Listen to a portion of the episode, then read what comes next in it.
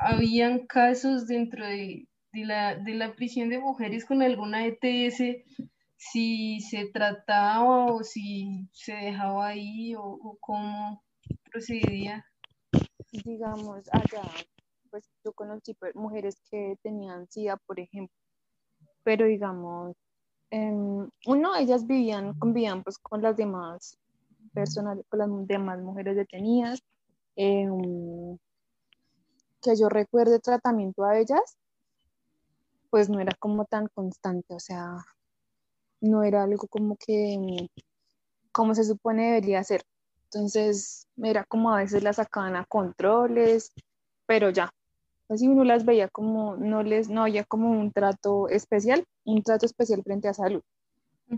No, igual digamos allá el acceso a salud también es una porquería porque mm, por ejemplo, el médico solamente va de lunes a viernes, solo va en la mañana, solo atiende a como a 10 personas.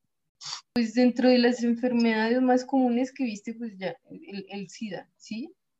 O había, o se veían otro tipo de enfermedades. De transmisión sexual, yo solo recuerdo mm, haber conocido chicas que tenían SIDA.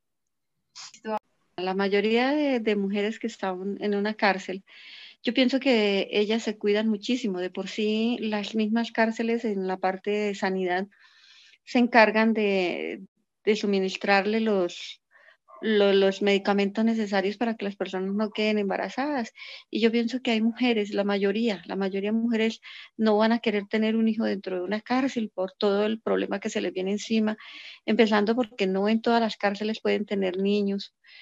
Mm esos sitios, cada persona, cada mujer que quiera planificar se acerca allá y como en cualquier parte de, incluso aquí, si tú vas al hospital y pides orientación respecto a eso, te la dan, allá también están en la obligación de darle a quieran utilizar para planificar y lo hacen.